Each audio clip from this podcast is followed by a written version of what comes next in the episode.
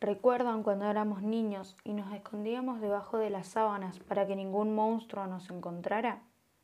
Hoy estamos viviendo algo similar, pero esta vez muy real.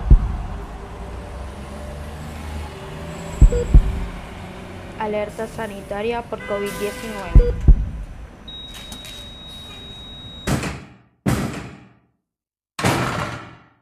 Hacen ya 100 días que la Argentina se encuentra con un gran porcentaje de sus ciudadanos aislados en sus hogares.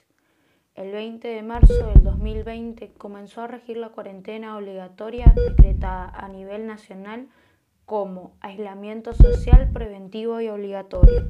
A los ciudadanos no solo les asusta el contagiarse del virus, sino también el qué pasará con sus estudios, con sus empleos, les asusta la falta de recursos para prevenir el contagio o para poder seguir con sus obligaciones en medio de esta pandemia. Haciendo uso de la legitimidad política, nuestro gobierno está tomando medidas para ayudar a mejorar la situación social y económica a través de políticas públicas de ayuda social. A nuestras autoridades les asusta que colapse el sistema de salud por el deficiente número de camillas, respiradores y elementos de protección para nuestros profesionales de la salud.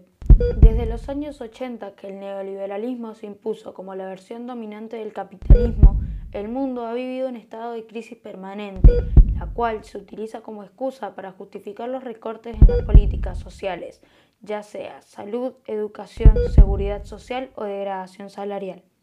Entonces, la realidad es que la pandemia solo agrava la situación de crisis en la que ya estaba sometida la población.